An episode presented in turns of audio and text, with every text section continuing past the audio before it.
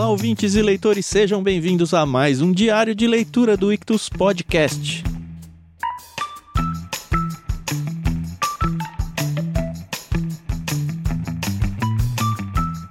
Eu sou Thiago André Monteiro, arroba vulgutan, e estamos aqui para continuar a nossa saga que está mais ou menos perto do fim dos irmãos Karamazov de Dostoiévski. Hoje a gente vai ler mais dois capítulos do livro 11. O livro se chama Ivan Fyodorovitch, apesar de que ele pareceu muito pouco ainda. E estamos no capítulo 3, a gente passa pelo capítulo 3 e 4. Como de costume, vocês já sabem que essa saga segue em dupla aqui eu e a Carol e junto com você, ouvinte aí também, né? Mas quem tá aqui é a Carol. Tudo bem, Carol? Tudo bem, pessoal? Oi, Thiago. Oi, pessoal. Aqui é a Carol Simão, arroba somente Carol lá no Twitter. E, sabe, a impressão que eu tenho é que o Dostoiévski, como começou a chegar no fim do livro, ele começou a, a se despedir de algumas personagens. E eu vou te dizer porque É eu tô mesmo? pensando isso quando a gente chegar. Não É, ou pelo menos, tipo, tirar do nosso coração algumas personagens. É, isso aí talvez, não sei. Ou revelar É, quem é de ah. verdade, né? Mas esse primeiro capítulo foi muito confuso, mas a gente vai chegar lá, né? Antes da gente entrar Sim, no livro sim. mesmo, eu queria convidar você, ouvinte, para participar do nosso canal lá no Telegram. A gente tem um canal onde a gente discute praticamente tudo do Clube Ictus, né? Você pode fazer parte Uhum. desse canal, esse canal é totalmente gratuito. Para fazer parte, basta você instalar o aplicativo Telegram, se aqui você já não tem ele instalado, e acessar t.me barra Clube Ictus, tudo junto. Não é um canal exclusivo para assinantes, não, tá bom? E o legal é que lá a gente fala não só sobre o diário de leitura, como a gente coloca os programas, né, os podcasts semanais ali. Uma galera de vez em quando comenta sobre outros diários de leitura. Então, assim, é um ambiente bem gostoso. Apesar de tudo, é bem organizado, a gente consegue atender a todos. E a cada novos 100 inscritos, a gente sorteia um livro, pelo menos.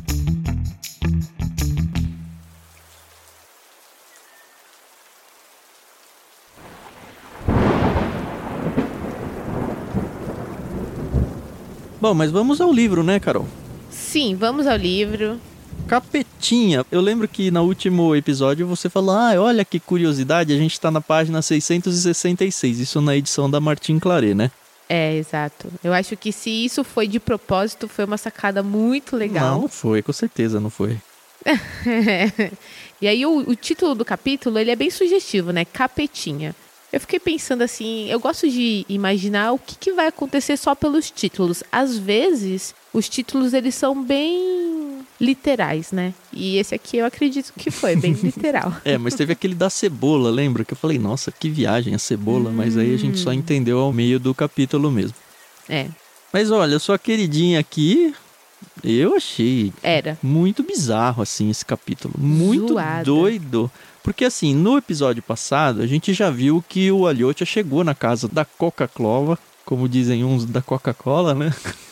Isso. E ela alugou o Eliotia por um capítulo, pelo menos, ali, contando umas coisas e tal. Mas lembra que o Eliotia tinha ido visitar, na verdade, a Lisa. A gente descobriu que o Ivan tinha se contactado, vai, com a Lisa. Ele tinha até, acho que, visitado ela, né? Nem me lembro mais. sim, sim, exato. E agora, finalmente, então a gente vai ter o encontro do Aliotia com a Lisa lá na casa da Lisa. E até onde eu me lembro, os dois meio que estavam noivos. É, então, eu também lembrava disso, que os dois estavam meio noivos. E ela era toda coraçãozinho e tal, mas. Hum, ela é uma capetinha, né? É, então, vamos situar a galera aqui. Pra quem leu, já sabe, mas pra quem gosta só de ouvir os áudios, é o seguinte: a Lisa, no início do livro, ela nos é apresentada como uma deficiente física, né? Ela é cadeirante. Uhum.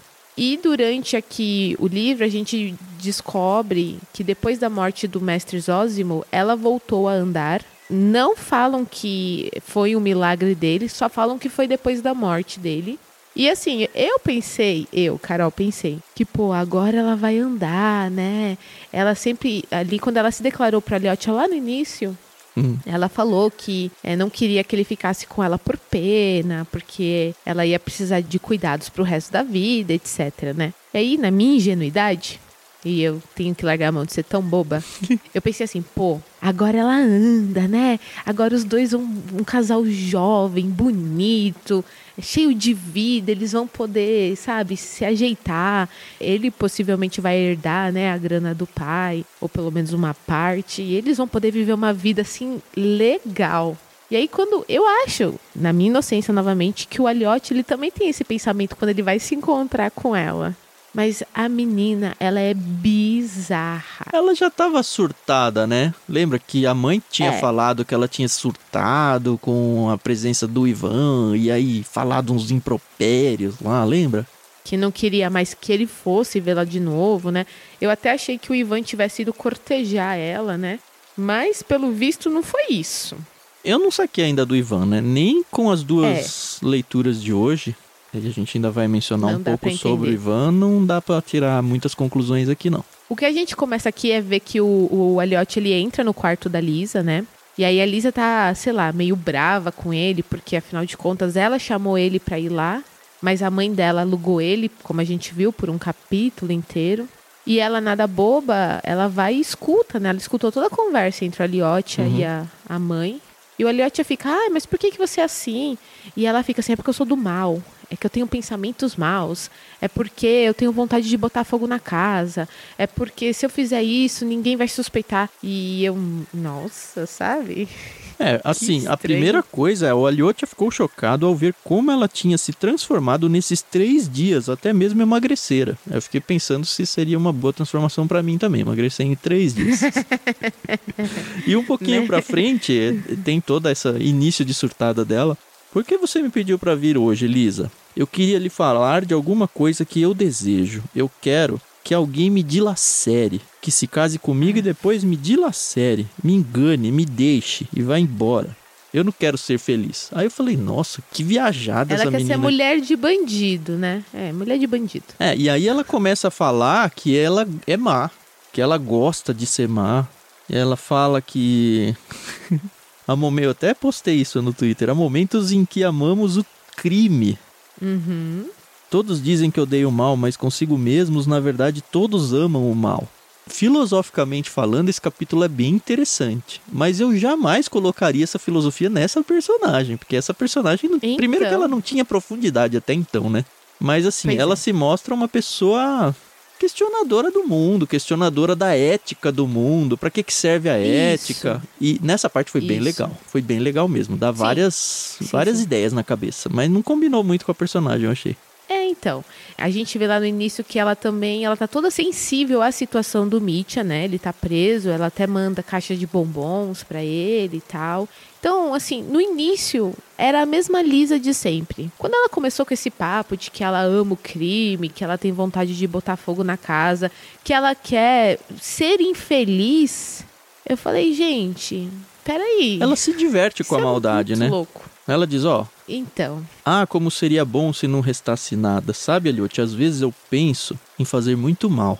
Tudo o que há de pior. E fazê-lo por muito tempo, escondida. E de repente todo mundo ficaria sabendo. Então todo mundo me cercaria e me apontaria com o dedo e eu olharia a todos. Seria muito divertido. o louco. E aí ela começa a dizer que ainda bem que o Aliotia não aceitou ela como esposa, né? Você entendeu que ela desmanchou o noivado aqui? É, então. Ficou meio nessa sim, né? ideia, né? É que, se você for lembrar lá no início, quando ela se declarou pra ele e ele falou que ele a amaria, a mãe dela foi meio contra isso, lembra? Sim, mas eu achei que falou, ela não, "Não, não." vamos seguir. Mas não, né? Ela É, meio que então. desmancha com ele aqui, não é? Meio que desmancha e ainda joga na cara dele que outros homens, como o Kalganov, já se aproximaram dela, declarando seu amor por ela e que ela pode ter quem ela quer, assim. Mas o Kalganov de tava outra. meio atrás da mãe dela, né? E a gente vai ver isso muito claramente no capítulo seguinte, né? O Kalganov é o amigo do. Amigo. O outro seminarista lá, não é? Não, aquele é o Rakitin. Ah, tá. Então tô confundindo. Tá certo. É, então o Kalganov é um dos caras que aparece por lá. É que é tanta gente também que a gente acaba até se perdendo, né? Nos núcleos. E o Aliote é aquela coisa, ah, sim. Ela até fala, Aliote, se a gente ficar junto e eu deixar de te amar e eu me apaixonar por outra pessoa e eu falar pra você, ó, eu não te amo mais, eu amo Ciclano, manda essa carta pra ele você vai fazer isso e você ainda vai trazer a resposta do ciclano para mim. É, mas vai mesmo, né? Porque o Aliotti é recadista, né? A gente já falou que ele é o garoto de recados é, do livro, inclusive esse recados. capítulo termina com ele levando recado. Ai, gente, muito bizarro, muito bizarro. E mais uma vez a gente tem que deixar claro que todo mundo já viu o Ivan, menos o Aliotti. E o Aliotti tá muito incomodado com essa questão, né? Uhum porque o Ivan já viu a Grutchenka, já viu a Lisa, já viu a Coca-Cola, já viu a Kátia, já viu o Dimitri, mas ainda não foi falar com o Aliotia. E o julgamento é no dia seguinte. É, o Dimitri é o próximo então, capítulo ainda, né? Isso, isso, isso. Teve um sonho muito estranho da Lisa aqui, que ela fala que ah, sonhou é com alguns demônios, que ela sonha que os demônios Ai, vêm ficando perto dela, e aí ela meio que fica atiçando os demônios, aí quando eles estão muito perto ela faz sinal da cruz e eles vão para longe. E aí ela Olha. clama a Deus, mas aí dá uma vontade louca de ofender a Deus em voz alta. Ah, é, é capetinha mesmo, o título ficou muito bem. É, então. E assim, sei lá, eu, eu não gosto de mexer com essas coisas, né? Eu acho que essa parte aí tem que ficar no canto dela, né? Eu não sou muito fã disso. E sei lá, esses últimos livros que a gente tá lendo mexe muito com essas coisas. E eu fico assim, toda arrepiada quando eu leio essas coisas assim. Tem um filme que eu gosto muito, que é o Constantine. Há muito tempo que eu, eu que eu vi. É bem legal. É, e é muito essa coisa, né, dos anjos e demônios e das pessoas aqui na Terra que tem que lutar contra isso. E veio na minha cabeça muito essa cena. Mas o que mais me impressionou é que ela conta esse sonho e o Aliotia fala: Ah, eu também sonho com isso. Então, eu ia falar isso. O Aliotia, assim, não é distante do personagem que foi construído.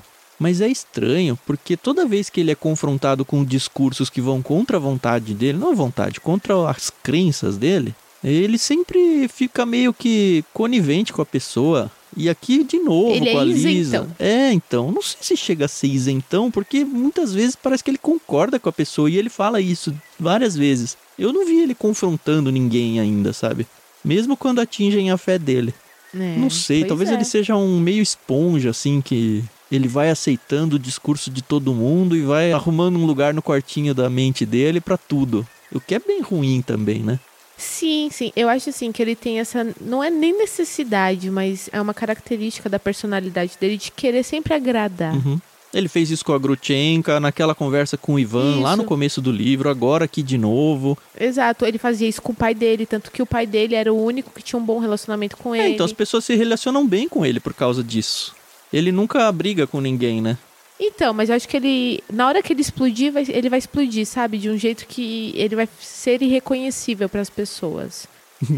Será que vai acontecer? Ia ser interessante acontecer não isso no sei. livro. É, eu acho que. Dá uma louca seria nele. interessante, mas. Ah, não sei. Do Dostoiévski eu tô esperando um pouco de tudo, essa é a verdade. é interessante porque apesar desse perfil dele, eu não trato ele como um personagem banana, assim, sabe? Não. Ele é um não, personagem não. com características fortes, mas que ele nunca se impõe no discurso. Você vê o discurso é. dele com o, o, menino que apedrejou ele. Uhum. Quando machucou ele, lembra? Ele foi tudo. Sim, mordeu tudo o dedo dedos. Dele. Enfim, é o Aliotia. Talvez é uma lição pra que gente. Eu acho. é, então, é isso que eu ia falar. Eu acho que assim, ele entende essa questão do amor, né? De amar o próximo de uma forma bem real, entendeu? Uhum. Porque é isso, né? O amor, ele não se ufana, não, não se ensorbebece. E é, é como ele age, entendeu? Nesse sentido, ele, ele aprendeu muito bem o perfil do mestre Zósimo, né? Porque o Zósimo Sim. exatamente era isso, né? Mais velho, mais sábio. Mas ele uhum. se tornou um grande discípulo aqui. É verdade, é verdade. Então, assim, é uma característica dele, uma marca da personalidade não me incomoda. Eu acho. Eu, porque assim, apesar de tudo dele ser garoto de recados, tal, tal, tal, ele, pelo menos, não se mostra influenciável. Uhum. E ele vai pelos então... recados realmente para ajudar as pessoas, né? Para tentar sim, resolver sim. situações e tudo mais. E sabe que é, assim, não é uma coisa interessante, mas é que ele não não é aquela pessoa que, ah, eu vou contar um conto e vou aumentar um ponto. Não. O remetente pode não gostar do que o destinatário vai falar, mas ele conta exatamente uhum. o que foi pedido. E isso é legal. Porque ele realmente ele se torna uma pessoa isenta no sentido de que, ó, não é a minha opinião propriamente dita, foi aquela pessoa que pediu para te dizer, eu tô uhum. te dizendo. É, ele tá então... levando um recado da Grutchenka pro Dimitri, que a gente vai ver no próximo capítulo isso. aqui.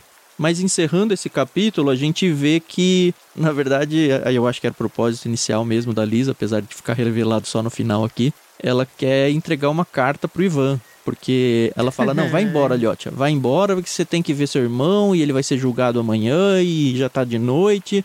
E é sua última chance. Uhum. Meio que expulsa ele mesmo da casa dela. E aí, Isso. quando tá indo embora, ela entrega um bilhetinho quase escondido para ele. E aí é uma carta selada que eu fiquei morrendo de vontade de abrir, mas eu sei que o Aliotia não vai fazer isso. É, é. que é para entregar pro Ivan. Ele fala, ó, vai pois Ivan. É. E aí a cena final é bizarríssima. Nossa. Pois é. Lê aí, Thiago, o finalzinho, os últimos dois parágrafos da 673. e ela logo fechou a porta. A fechadura estalou.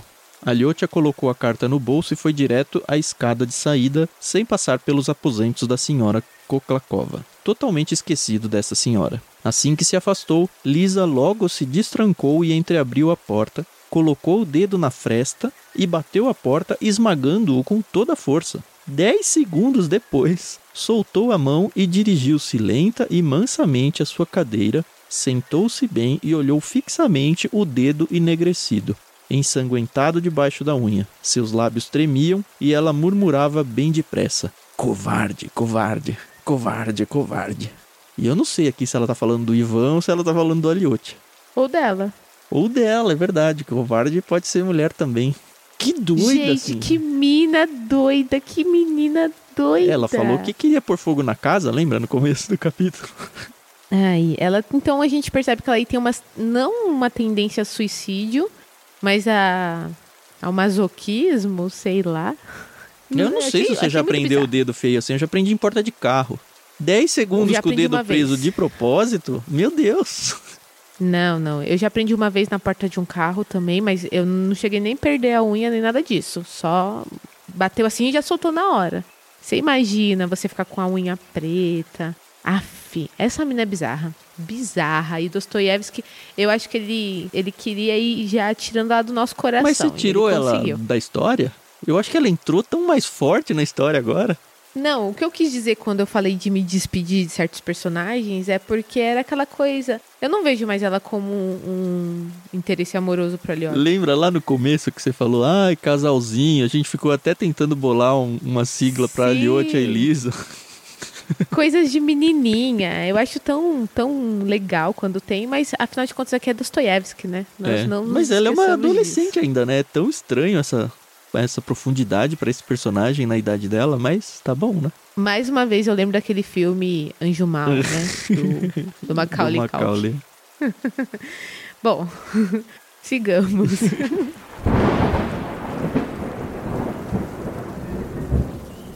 A gente entra então no capítulo 4, O Hino e o Segredo, que também foi um título muito interessante. Abre com Sim. o Aliotia chegando lá na prisão. É prisão, né? Que ele tá, ele tá aguardando a, o julgamento final ali.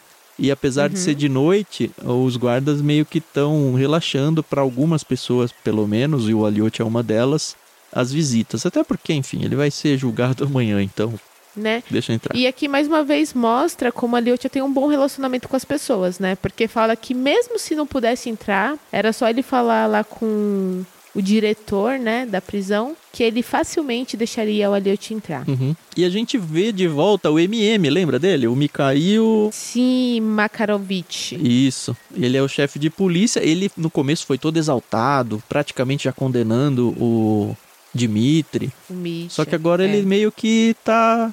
Sei lá, não sei se ele se convenceu. O livro diz que ele não se convenceu que ele é inocente, mas ele tá mais solidário, vai. Sabe o que me faz pensar aqui, conforme a gente foi lendo sobre o Mitya, como o Mitya está na prisão? É que muitos prisioneiros, né? E a gente tem casos até aqui no Brasil de pessoas que realmente mudam de comportamento, né? De uma forma assim que você chega até a duvidar dessa nova pessoa que o prisioneiro nos apresenta, uhum. né?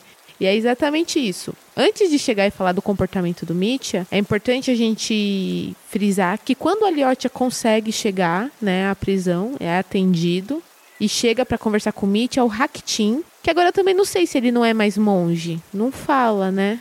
Mas eu acho que ele não é mais ah, monge. nunca foi, né? Ele tinha os casos dele com a Grutchenko, ele só tava lá. É. Ele tá conversando com o Mitya E quando ele olha que o Aliotia chegou, quando ele percebe que o Aliotia chegou, ele já fecha a cara. E assim, eu não lembro deles terem brigado, brigado, brigado. É assim, o Aliotia não é tonto. O É. Rakitin o tempo todo ele fica tentando derrubar o Aliotia. Ele leva o Aliotia pra Grutchenka quando ele tá na crise de fé dele. Eu não Uhum. sei se é ciúme do Aliotia, mas ele é. Sempre Várias vezes a ele, gente né? falou, "Bom, mas quem precisa de um amigo desse, né? Né? E de fato segue. O Aliotia meio que não gosta dele também, mas a É. recíproca é muito mais intensa, eu acho. E aí ele vai embora, né? Ele nem cumprimenta o, o Aliotia. E o Mitya percebe esse comportamento, né? E fala, ué, vocês não viviam juntos lá no mosteiro, sei lá o quê. E agora ele nem, nem olha mais na tua cara. E eu achei até interessante que tem uma hora que o, o Mitya fala assim... Ah, o Rakitin não gosta de ninguém, nem você mora no coração dele. Então, Uhum. Mas o Dimitri relaxa. também não tá iludido, né? E aí ele fala, não, na Não. verdade, o Rakitin tá vindo aqui porque ele quer escrever sobre mim, né? Porque o Rakitin meio que tá... Uhum. Ele tá querendo se dar bem na vida, né? É, então, e ele tem até um plano, né? O, Ah, é. o Rakitin, ele quer se casar com a Koklakova pra herdar o dinheiro dela, pra ir pra Petersburgo, pra abrir um jornal, pra então poder viver de uma maneira assim farta, né? Uhum. Ele não ama a mulher nem nada disso, e aqui ainda fala que os planos dele foram totalmente frustrados porque aquele Piotr, que era o amigo do Dimitri, Furou o zóio tá dele. total na parada. É. Furou Ganhou bonito. o coração da velha. e aí ele ficou bravo e Exato. perdeu toda a chance dele. Assim, velha, né? Ela tem 40 anos. E foi por isso que ele escreveu aquele artigo, e ficou confirmado que de fato foi ele, falando mal da Koklakova, lembra? E a gente falou, ah, da Sim. onde que ele tá tirando todas essas informações? Ele tá conversando na fonte lá com o Dimitri na prisão, né? Exatamente. E aí, é, ele tá aí com dor de corno, mas sem, né, sem tá, de verdade ter entrado num relacionamento. É, e o Rakitin, ele tem certeza que o Dimitri é culpado, né? Tanto que. O, Sim. Uhum. e o Dimitri sabe disso, né? Ele fala: ó, o Rakitin quer escrever sobre mim, sobre o meu caso e assim dar os seus primeiros passos na literatura. É por isso que ele vem. Como explicou pessoalmente, ele quer escrever alguma coisa para ilustrar uma tese. Ele não poderia deixar de ter matado, foi o meio social que o levou até o fim. Essa é a tese dele. E o Dimitri meio que não tá nem aí. E aí sim a gente volta para o que foi essa transformação do Dimitri, que na verdade não aconteceu na prisão. Lembra É. quando ele tava lá no interrogatório e ele deita no baú lá e ele tem aquele Tem um sonho, com o menino? Sim, Foi lá. sim. Lá e quando ele acordou, Sim. eu lembro que eu falei na gravação, eu falei, olha, ele teve a redenção dele aqui. E de fato, ele Uhum. menciona esse sonho dele de novo aqui e ele fala: Olha, eu preciso pagar, eu tenho que ir para Sibéria, eu tenho que ficar anos e anos ali pagando pelo que eu fiz, mas muito mais no sentido de que todo mundo é responsável pelo pecado do próximo, coisa que já foi apresentado lá pelo Zósimo, Uhum. do que para pagar o crime que ele cometeu, porque ele fala: "Não, eu sou inocente. Ainda assim eu tenho que ir lá porque o mundo precisa ser de alguma forma espiado e eu sou responsável pelo mundo também."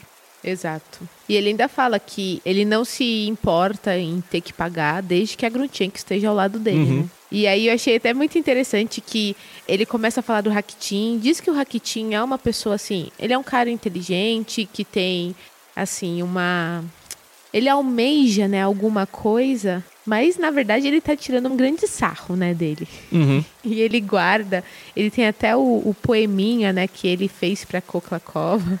Já tinha sido mencionado, né, que ela tinha o pé doente. E aí ele falou. "Ó, eu tenho o poema aqui. Aí tem transcrição do poema. É engraçado esse trecho. Você vai ler o trecho? Não, Não, é que eu nem ia ler o trecho. Eu, eu queria ler mais assim os comentários do Dimitri ao Aham. falar, né? Ele fica assim, ô menino brincalhão. Aí ele lê o poema pro Aliotia e no final ele fala assim: ele é um porco, um verdadeiro porco, mas soube dar a isso uma forma de brincadeira. Ainda por cima introduziu a ideia moral e cívica. Quanta raiva deve ter sentido quando o expulsaram da casa. Então, assim, ele na verdade tá tirando um grande sarro. Ele sabe que a situação dele ali é séria, mas fazer o quê, né? De novo, o Dimitri deixa claro que ele acha que o assassino é o Smerdyakov. É bem curtinho esse trecho. É, isso. Mas ele fala isso, é que, ó, verdade. é ele. Aí sim que ele fala, olha, mas eu preciso ir lá pra Sibéria e tal. Tem até o trecho aqui, ele fala, eu irei lá, lá na Sibéria, né? Por todos, pois é preciso que alguém vá. Pela culpa de todos. Eu não matei meu pai, mas preciso ir para lá. Eu aceito. E aí vem a explicação de metade do título, né? Que é o hino. Porque ele diz que. Acho que fica até mais legal ler aqui, ó. Ah, sim, claro. Nós vamos arrastar correntes, não haverá liberdade, mas então, em nosso grande sofrimento, renasceremos em Deus com a alegria sem a qual o homem não pode viver, nem Deus existir. Pois Deus nos deu a alegria, eis o seu sublime privilégio. Senhor, que o homem se transforme em oração, que a carne se faça verbo. O que eu faria lá nas cavernas, no subsolo, sem Deus? Raquitim está mentindo. Se expulsarem Deus da terra, nós o encontraremos, Deus subterrâneo sobre a terra. Porque o Raquitim tinha falado que não existia Deus e tal, teve uma discussão interessante uhum. aí. Se o grão morrer, produzirá muito fruto. O condenado não pode viver sem Deus. Pode muito menos do que quem não for condenado. Então, nas entranhas da terra, nós, os homens subterrâneos, faremos elevar-se um hino trágico à glória de Deus que nos deu a alegria. Salve, viva Deus e sua alegria. Eu o amo. E assim, impressionante, porque o Dimitri era o cara safado no começo do livro. Era o uhum. trambiqueiro. Isso aqui caberia como o discurso do Aliotia, não como o discurso é... do Dimitri, mas ele teve uma redenção Sim. sensacional aqui. Sim. Então, mais uma vez, aí a gente começa a ver, né? E assim, querendo ou não, a gente confia desconfiando dessa mudança, né? Porque lá atrás ele falou: eu poderia ter matado realmente meu pai. Eu falei várias vezes que eu ia matar, mas eu não matei. Então, até que se prove o contrário, ele é inocente. Uhum. Mas todas as provas vão contra sugerem ele. Sugerem que seja ele, né? Uhum. Exatamente. E aí, aqui, durante esse discurso, aqui fala que ele tá acalorado, ele tá assim, sabe? Desesperado em falar, ele comenta do Ivan. Uhum. E aí o Elliot, opa, Ivan, o que, que o Ivan falou? O que, que tem o Ivan? Só que ele tá perdido nas palavras dele e a gente ainda fica um tempão aí sem saber do Ivan, né? É, o Ivan vai voltando para a história devagar. A gente descobre Sim. que o Ivan foi visitar. Na verdade, a gente já sabia que ele foi, né? Mas a gente descobre uhum. por quê. E aí explica a segunda parte do título, aí o segredo. Que ele fala: Olha, eu tenho Sim. um segredo, eu não quero falar para você. Aí fica aquele. Falo, não falo, falo, não falo. É, ah, mas eu tenho medo de te falar, mas você não tem que me dizer, mas eu tô com medo dos seus olhos me dizerem. Ah, mas eu vou contar mais ou menos sem detalhes, mas só vou dar aqui uma geral para você e você fica, fala, pelo amor de Deus. É, e vou contar e você não pode falar nada, né? É. Porque tem que esperar o veredito. Depois do veredito isso. você fala, mas eu já vou saber pelos seus olhos qual é a sua opinião sobre isso, mas ainda assim eu vou falar. Ai, e gente. aí fica nessa. Eu realmente achei que ia acabar o capítulo sem saber o segredo, viu? Uhum, eu também achei. Mas assim, antes dele contar o segredo, o próprio Dimitri tem certeza que ele vai ser condenado. Ele fala que o próprio advogado dele não acredita nele, uhum. que querem chamar o médico para falar que ele é louco e ele falou: "Não, eu não sou louco". E não vai atrás desse discurso, né? Ele é, prefere ser condenado. A Kátia tá bancando tudo e ele fala: pô, eu tenho certeza que até aquele dinheiro lá no passado que eu dei pro pai dela, ela vai querer me devolver. E sabe, eu não tô em busca de nada disso. E aí, finalmente chega no segredo. Aliás, antes tem, uma, tem um parênteses legal aqui demais. Que ele é. fala da Grutchenka que o Aliotia fala que ela não tá ofendida, que ele tá, ai, porque ah, eu ofendi é ela e tal. Ah, mas por que você não pede perdão? Aí tem toda uma. É. Tem uma filosofia Homens, não linda ouçam aqui. isso. Foi demais, Carol. Foi. Ó, o Dimitri falando: Menino querido, Deus lhe permita nunca ter de pedir perdão à mulher amada por seus erros, principalmente a mulher amada, acima de tudo, sejam quais forem os seus erros contra ela. E aí vai discursando muito legal. Ele defende a ideia de que, olha, a partir do momento que você pede perdão para uma mulher, você, você fica na mão de dela. É, você é. vira pano de chão, é. É, e aí tem. Essa parte é muito engraçada, é muito boa, de verdade.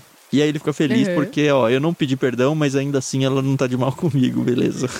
Porque o tempo todo ele fila, ah, mas será que eles casam a gente? Eles casam os condenados? Ele tá muito preocupado com isso. Tá muito preocupado. Ah, ele percebe que os vigias estão vindo, né? O Dimitri percebe que os vigias estão vindo para mandar o Aliot embora. E ele fala: tá bom, então deixa eu contar. É o uhum. seguinte. Eu quero me casar com a Grutchenka, mas a gente não sabe se eles vão fazer casamento de um condenado. Então, o Ivan quer que eu fuja pra América. E aí eu fiquei, ah, sério que é isso? Vai fugir pro Brasil, por que não? E ainda fala mal da América, fala que a América ainda é uma futilidade. É, é verdade. Mas. É, bom. Eles já tinham falado mal da Europa lá, lembra? Num discurso, acho que sim, deram do Ivan, sim, não lembro. é, da França ali, né? Isso. E aí o, o Aliotia fica muito mais preocupado em saber quem sugeriu a ideia, né? Se isso tinha Uhum. partido do Dmitry ou do Ivan. Mas ele quer fugir com a Grutchenka, viu, Carol? Com a Grutchenka isso que ele quer com casar. o Ivan. Isso. E aí fica nessa coisa. Não, foi o Ivan que sugeriu, ele acha. Mas, ó, só vai acontecer se eu for condenado, tá? Se eu for absolvido, eu fico por aqui mesmo. Uhum. Aí caso com a Grutchenka, mas... Mas esse trecho que você falou é tentar fugir. importante, ó. O Aliotia fala: Diga-me uma coisa, disse Aliotia. Ivan insiste muito nessa fuga? Quem foi o primeiro a ter essa ideia? Ele. Foi ele quem teve a ideia. Ele insiste bastante. Nunca vinha me ver. Depois veio, de repente, há uma semana e logo me contou essa ideia da fuga. Ele insiste o tempo todo. Ele nem sugere, ele manda. E é bem estranho, né? E eu já percebi É que o. Aliotia sacou alguma coisa, mas eu não saquei Sim. e ele não contou pra gente que ele sacou. É.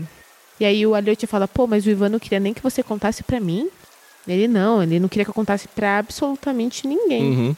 E aí o Aliotia fala, não, tudo bem, realmente não tem como a gente tomar nenhuma decisão agora. Só depois do veredito, depois do julgamento, você decide o que você vai fazer da sua vida. E lembra que o Aliotia falou que ele vinha amando da Grutchenka e que tudo que fosse contado pra ele, ele ia contar pra Grutchenka. Então já espera que a Grutchenka vai ficar sabendo disso também. Sim. E é muito interessante também a gente falar aqui que, ó, o Dmitry tem certeza que o Ivan acha que o Dmitry matou o pai. E mesmo assim ele quer que o Dmitry fuja. E ele se preocupa muito com a opinião do Aliotia, né? Ele fica com É. medo de perguntar. É tão bonitinha essa parte, Carol. Sim, porque ele sim. fala, eu nunca perguntei isso pro Ivan, porque eu tenho medo de perguntar, mas eu sei a resposta. E aí, na hora de se despedir, ele tem coragem, né? E aí ele pede assim, diga a verdade, é como se estivesse diante de Deus, né? Você acha que eu sou culpado É. ou sou inocente? E a gente também não sabia, nunca tinha ouvido, a gente nunca tinha ouvido a opinião do Aliotia. É, eu não sei se o Aliotia falou a verdade aqui, viu? De verdade. Mas ele diz, olha, nem por um momento pensei que você fosse o assassino. Estas palavras saíram em voz trêmula do peito de Aliotia, que levantou a mão direita como a tomar Deus por testemunha de sua afirmação. Nesse mesmo instante, uma expressão de felicidade iluminou a face de Mitya. Obrigado, disse Mitya lentamente, como se exaltasse um suspiro depois de um desmaio. Você me faz renascer. Ressuscita-me. Você me encheu de forças para amanhã. Deus o abençoe. Vá, pois, e ame Ivan. Deixou escapar Mitya como conclusão. E aí fica na cabeça do Aliotia, né? Mas que estranho, né? Ame Ivan. Lembrou-se das palavras que Mitya acabara de dizer. Aliás, ele ia justamente encontrar-se com Ivan. Ou seja, a noite ainda não acabou. Não, ainda tem bastante coisa para acontecer e o livro se chama Ivan Fyodorovitch, né? Então tem que vir ele forte aqui. É.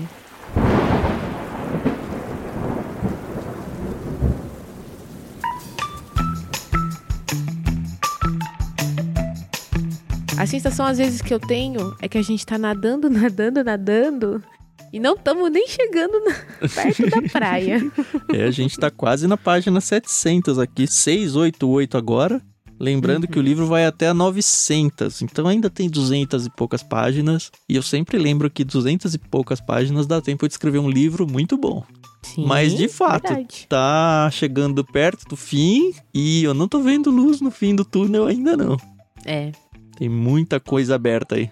E, pessoal, se vocês ainda não foram atrás da entrevista com Daniel Heinck, que foi um dos nossos peixes grandes de 2021, vá lá. E ele fala muito dessa questão, né? Que é o grande mote do livro, né? Matou ou não matou? E pelo que eu tô sentindo aqui, a gente não vai saber, viu? Uhum. Ah, eu ia falar pra pessoa não ir ouvir antes de acabar esse livro, viu? Deixa pra ouvir esse episódio dele, porque ele dá um spoilerzinho ali. Mas depois desse áudio, eu acho que o spoiler já não é mais tão forte. Não sei. Ah, não sei. Fica por sua conta e risco. A gente já publicou lá. Se a pessoa tá segue a publicado. gente, já ouviu. É. Mas eu acho que infelizmente vai ser naquela coisa, né? Traiu ou não traiu? Uhum. Mas assim, tem tanta ponta solta no livro, tanto personagem pra ser resolvido, a gente já se acostumou com a velocidade em que as coisas acontecem no livro. Pra ele Uhum. resolver tudo, eu acho que ele vai ter que correr. Só que correr não combina com o livro, então eu acho que ele não vai Exato. resolver tudo. Esse que é a questão. É, me lembra muito 1984, né? Que também Mano, foi que esse angústia ritmo. que foi ler aquele livro. Aquele acho que foi o livro mais forte que eu li, que eu fui lendo, foi angustiante o livro todo, Mas eu esperava o fim, esperava o fim. E aí, assim, nossa, falta só 30 páginas. Não vai ter um desfecho. Nossa, falta só acontecer nada. 20. Nossa, não dá tempo. Caramba, não dá tempo.